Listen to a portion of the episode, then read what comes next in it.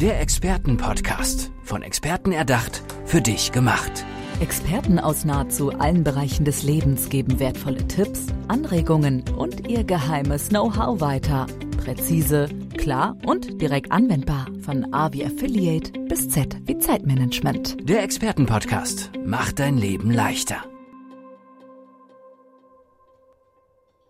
Ja, erstmal herzlich willkommen zu einer neuen Folge im Expertenpodcast. Gegenüber sitzt mir eine tolle Expertin, nämlich die Claudia Rochor. Claudia, stell dich kurz vor unseren Zuhörern, wer du bist und was du so machst. Ja, schön, dass ich hier sein kann. Mein Name ist Claudia Rochor. Ich bin Bauingenieurin und Bausachverständige mhm. und ja, beschäftige mich mit der visuellen Inspektion historischer Bauwerke. Mhm. Das ist ein Bereich, der sehr wichtig ist. Es geht dort um präventive Denkmalpflege und um das Ganze sehr schnell, sehr effizient vornehmen zu können, ähm, werden Drohnen eingesetzt. Spezielle Inspektionsdrohnen, spezielle Teams, die dann halt diese Bauwerke überfliegen und halt eine visuelle Aufnahme vornehmen des Bauzustands. Später dann auch ähm, diese Aufnahmen ja verwendet werden, um das Bauwerk zu dokumentieren, aber auch um es zu digitalisieren. Mhm. Wie ist es dazu gekommen? Wie kam die Idee oder was hast du vorher beruflich gemacht? Ich war vorher zwei Jahrzehnte im Konzern mhm. tätig, immer an der Schnittstelle Technik und Finanzen. Das heißt, ich weiß, dass also nicht nur ja das Finanzielle wichtig ist oder nicht nur die Technik, sondern das Zusammenspielen von allen Komponenten, mhm. auch von Qualität. Und ich habe mir wirklich ganz gezielt mit Mitte 40 überlegt, wohin soll meine Reise gehen für die zweite Berufshälfte? Wo sehe ich Potenzial? Habe verschiedene Ideen evaluiert und habe gesagt, ich möchte ja meine Liebe zu historischen Bauwerken mit mhm. modernen Technologien verknüpfen. Mhm sehe dort ein großes Potenzial und mhm. einen großen Mehrwert und habe gesagt, so, das ist es, das mache ich. Die mhm. Drohne muss an das Bauwerk. Okay. Und es gibt auch diesen Markt, beziehungsweise die Nachfrage ist halt da, weil diese, ich sag jetzt mal, Denkmäler ja auch immer älter werden, ja, und die Substanz natürlich wahrscheinlich auch nachlässt, oder? Ja, also jeder Tag, der ins Land geht, mhm. hilft letztendlich äh, der Drohne und dem Business, weil die Bauwerke natürlich nicht nur älter werden, der Instandsetzungsbedarf oder Instandhaltungsbedarf wächst rapide. Mhm Fachkräfte sind immer weniger zu bekommen. Man denke nur an Restauratoren, an Glockengießer.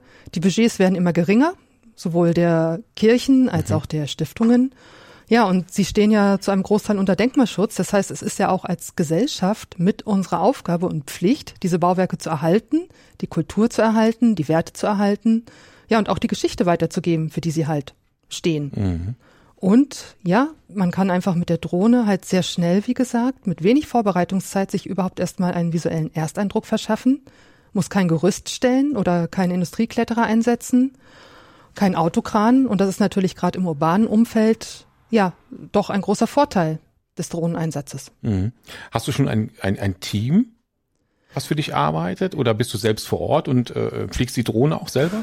Ich dürfte die mhm. Drohne selbst fliegen oder ich darf sie fliegen. Ich habe natürlich die entsprechende mhm. Ausbildung. Ähm, ich fokussiere mich aber auf das Projektmanagement, auf den Kontakt zum Kunden, die Dokumentation und Digitalisierung mhm.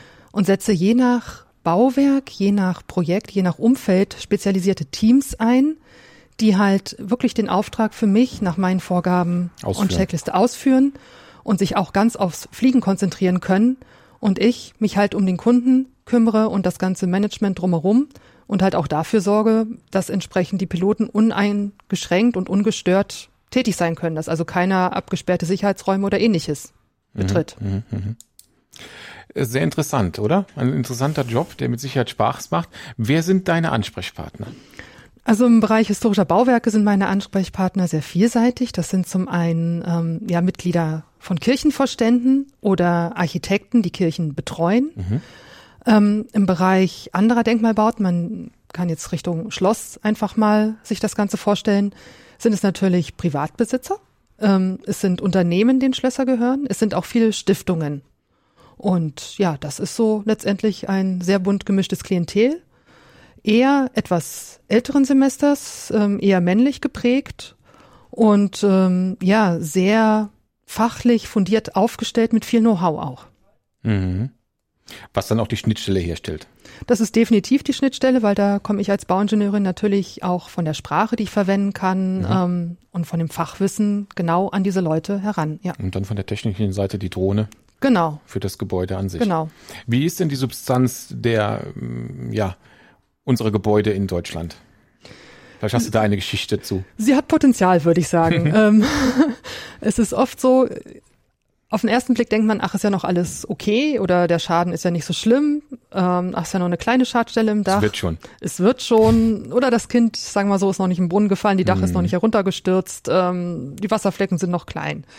Wenn man dann dieses Gebäude mal detaillierter in Augenschein nimmt und dann auch mit der Drohne halt genau diese ganzen Schadstellen lokalisieren und auch dokumentieren kann, stellt man fest, viele kleine Schäden oder auch schon ein kleiner Schaden können einen großen ähm, Impact haben, eine große Wirkung. Und insofern ist ganz klar, den Be Gebäuden geht es oft noch gut. Sicherlich, wenn sie ein Leuchtturmprojekt sind, wie die großen bekannten ja, Bauwerke wie Kölner Dom oder Ulmer Münster. Da stehen aber auch Fördermittel, da steht UNESCO Weltkulturerbe dahinter. Aber mir geht es speziell halt um die kleineren, oft mhm. unbekannteren Bauwerke, ähm, aber deswegen nicht unwichtig, ähm, dürfen nicht vernachlässigt werden. Mir geht es darum, halt die ganzen Dorfkirchen, mittelgroßen Kirchen, Schlösser, mhm. die sollen halt auch alle ja von präventiver Denkmalpflege profitieren und mhm. ja dieser Methode letztendlich ähm, dieser Methode instand gehalten werden. Mhm. Das heißt, wenn jetzt die die ähm, Drohne, also die Drohne besichtigt ja die, das Gebäude und danach wird dokumentiert und ausgewertet. Ja, also die Drohne ähm, wird vorab programmiert. Erst mhm. einmal verschafft man sich einen Grobüberblick. Das heißt, man nimmt das Bauwerk und die Drohne fliegt nach einem vorab eingespeicherten Flugplan automatisiert über das Bauwerk und löst halt an bestimmten Stellen die Luftaufnahmen aus. Mhm. Die werden dann natürlich erst einmal vor Ort gecheckt. Zum einen natürlich, um die Qualität sicherzustellen, zum anderen, um vielleicht auch für Detailinspektionen, für weitere Befliegungen Schwerpunkte ja, zusätzlich zu definieren oder zu manifestieren. Ja, und dann werden die Luftaufnahmen, das ist halt ein Prozess, der dann im Büro stattfindet, letztendlich ähm, zur Dokumentation genutzt und auch über Spezialsoftware halt zur Digitalisierung. Mhm. Heißt, im Nachgang zu einem Einsatz vor Ort rechnet ganz lange eine Software ähm, beispielsweise ein 3D-Modell. Und ähm, in diesem 3D-Modell kann man dann halt wiederum Detailinspektionen vornehmen, kann sich gezielt äh, Bereiche anschauen, kann Vermessungen durchführen oder kann aber auch Richtung digitaler Gerüstplanung weiterarbeiten und die Daten und das Modell nachgelagerten Handwerksunternehmen, ähm, Architekten, Bauämtern zur Verfügung stellen. Mhm. Also man sieht oft am Einsatz vor Ort ja in etwa nur ein Zehntel bis vielleicht ein Fünftel von der dem, tatsächlichen dahin, Arbeit, genau. Es ist viel steckt. Vorbereitung, aber viel mehr Nachbereitung auch, ja. Ja, aber für die Nachhaltigkeit des Gebäudes natürlich ganz, ganz wichtig. Richtig. Richtig? Ja. Gut, jetzt hast du im Vorgespräch gesagt, das ist ja nicht, äh, du hast gesagt, ja, du hast ja was gesucht, eine, eine berufliche Veränderung. Äh, jetzt denkst du aber schon noch ein Stückchen weiter, nämlich du möchtest in Richtung, du gibst ja schon Vorträge, hast mhm. du mir gesagt. Ähm, aber wo soll es genau hingehen? Ja, ich möchte halt zusätzlich diesem Bereich Fachvorträge auch ähm, letztendlich schauen, wie kann ich letztendlich meine Vision präventiver Denkmalpflege letztendlich ähm, einem größeren Kreis bekannt machen. Mhm. Und da sehe ich vor allem ja den Markt ähm, der Verbandstagungen, der Hauptversammlung als sehr geeignet an. Letztendlich ist es ja unsere gemeinsame Aufgabe, diese Bauten zu erhalten. Und das können wir nur, wenn wir uns dessen auch bewusst sind und wenn natürlich auch ja, diese Vision mit unterstützt wird. Und das ist halt oft für viele Denkmalbauten nicht anders möglich als über Fundraising oder ähnliches. Heißt, ich möchte gezielt halt auch ja dieses Thema ähm, breiter unter die ähm, Entscheidungsträger, unter die Interessenten bringen. Und dafür möchte ich natürlich auf die digitale und auch auf die echte Bühne, einfach um es bekannt zu machen. Mhm. Klar, das Problem ist ja vorhanden, sagen wir mal so, das lässt sich ja auch nicht wegstreiten. Natürlich lässt sich immer wegschauen schnell, ja, ja. wie du vorhin gesagt hast.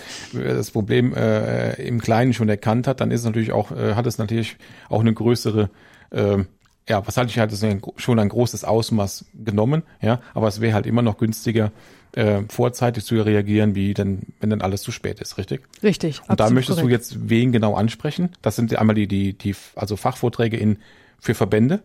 Also Fachvorträge auf Messen, auf Veranstaltungen, Verbände sind das eine. Mhm. Aber letztendlich kann man viel mehr Unterstützer mit ins Boot holen, wenn man halt auch auf äh, Fachfremden Veranstaltungen, Verbänden einfach präsent ist. Das heißt also Verbände querbeet, die einfach für ihre nächste Verbandstagung, ihre nächste Versammlung halt dann auch mal ein kurzes, prägnantes, interessantes Thema suchen, was nicht Mainstream zu ihrer eigentlichen Verbandstätigkeit oder ihrem Verbandszweck mhm. gehört halt.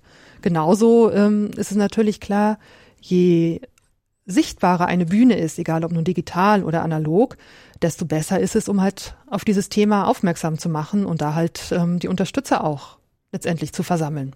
Genau, um die einfach entsprechend anzutreffen und dann ja. auch natürlich darauf aufmerksam ja, oder zu jeder, machen. jeder kennt das, man sitzt irgendwo und denkt, Mensch, so eine Kirche, die dringend ähm, einen Bedarf hat, die kenne ich doch auch oder sie ist drei Orte weiter oder mhm. wo auch immer halt, ja. Und dein Ziel wäre aber auch, ja, jetzt nicht nur äh, dein Business mit der Drohne spielt ja auch noch nach wie vor wahrscheinlich die Rolle. Ja. Ähm, aber du denkst wahrscheinlich noch viel größer, nämlich du denkst daran, dass, dass man viel mehr Leute zusammenbringen müsste oder? Ja. Um das Ganze halt äh, voranzutreiben. Ja, man braucht letztendlich alle. Man braucht äh, Menschen aus verschiedenen Lebensbereichen. Man braucht halt die mit der Fachexpertise. Mhm.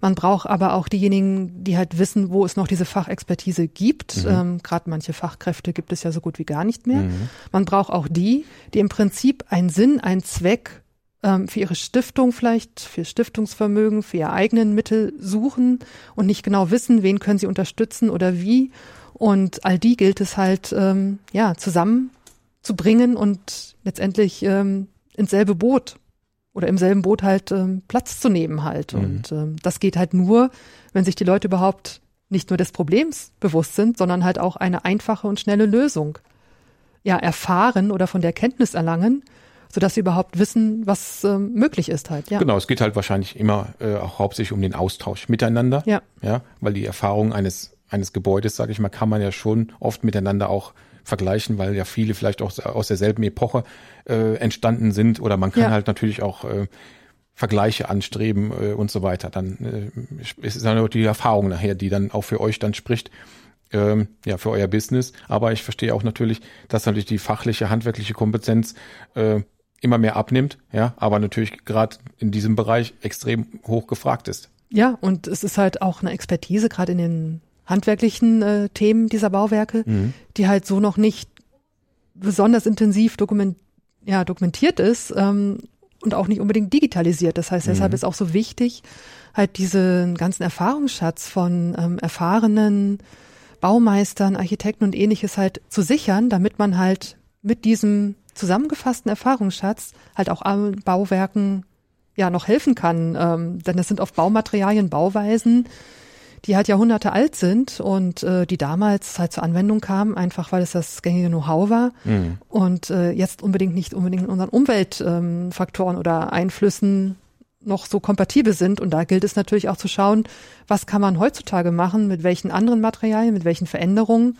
um trotzdem die Bauwerke ja, gut für die Nachwelt zu erhalten. Und äh, ich glaube, da sind wir uns einig. Wir können uns das nicht vorstellen, dass es auf einmal den Kölner Dom nicht mehr gibt, weil wir uns einfach nicht gekümmert haben oder die Gelder nicht vorhanden waren. Nee, Aber das muss ja nicht. auch für die, für die Dorfkirche in ähm, einem x-beliebigen Ort zum richtig, Tragen kommen. Richtig, ist genauso wichtig. Ja. Genau.